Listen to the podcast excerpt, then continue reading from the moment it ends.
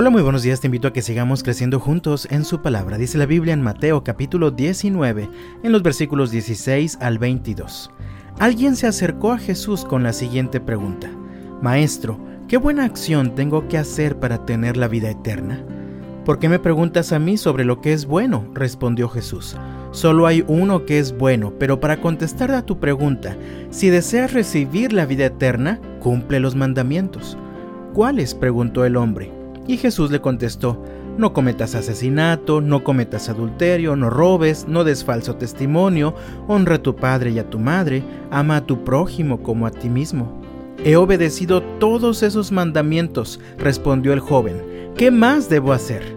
Jesús le dijo, si deseas ser perfecto, anda, vende todas tus posesiones y entrega el dinero a los pobres, y tendrás tesoro en el cielo. Después, ven y sígueme. Cuando el joven escuchó lo que Jesús le dijo, se fue triste porque tenía muchas posesiones. El Señor hace posible lo que es humanamente imposible. En esta ocasión Jesús se encuentra con un joven muy rico. Parece que este hombre era muy religioso y se esforzaba mucho por tratar de ser obediente a la ley de Dios. Sin embargo, vivía en un error. Vivía creyendo que él era capaz de ganar para sí mismo la vida eterna. Tal vez pensaba que la podía comprar con todo su dinero. Por eso, cuando se encuentra con Jesús, le hace una pregunta. Maestro, ¿qué buena acción tengo que hacer para tener la vida eterna? Él cree que él mismo es capaz de hacer algo para salvarse. Entonces Jesús le responde en el versículo 17, ¿por qué me preguntas a mí sobre lo que es bueno? Solo hay uno que es bueno. Pero para contestar a tu pregunta, si deseas recibir la vida eterna, cumple los mandamientos.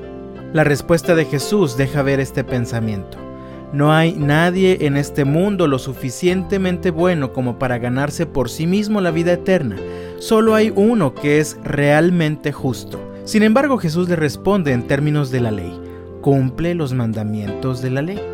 El hombre le responde que ya ha cumplido todos los mandamientos que Jesús le ha mencionado. Sin embargo, no era suficiente. Había algo que ocupaba el lugar de Dios en su corazón y eran todas sus riquezas.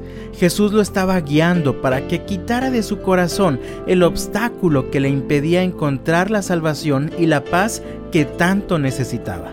Aquel joven confiaba tanto en su riqueza que se creía totalmente independiente hasta el punto de creerse capaz de hacer algo para ser salvo por su propio esfuerzo. Lamentablemente vemos en el pasaje que el hombre no estuvo dispuesto a dejar de confiar en sus riquezas para seguir a Jesús. Por eso Jesús le dice a sus discípulos en los versículos 23 y 24, les digo la verdad, es muy difícil que una persona rica entre en el reino del cielo. Lo repito, es más fácil que un camello pase por el ojo de una aguja que un rico entre en el reino de Dios. ¿Imaginas un camello tratando de pasar por el ojo de una aguja? Yo creo que es totalmente imposible. Jesús está diciendo, en otras palabras, que así como es imposible para un camello pasar por el ojo de una aguja, es imposible también para cualquier ser humano ser salvo y alcanzar la vida eterna por sí mismo, basándose solamente en sus buenas acciones. Por esta razón, dice el versículo 25, que los discípulos quedaron atónitos. Entonces, ¿quién podrá ser salvo? preguntaron. Y Jesús le responde en el versículo 26, humanamente hablando es imposible, pero para Dios todo es posible. El Señor ha hecho posible lo que era realmente imposible para todos nosotros. El Señor ha hecho posible nuestra salvación. Hemos encontrado ya la vida eterna que nos ha traído plenitud de esperanza, de gozo, de paz y de perdón.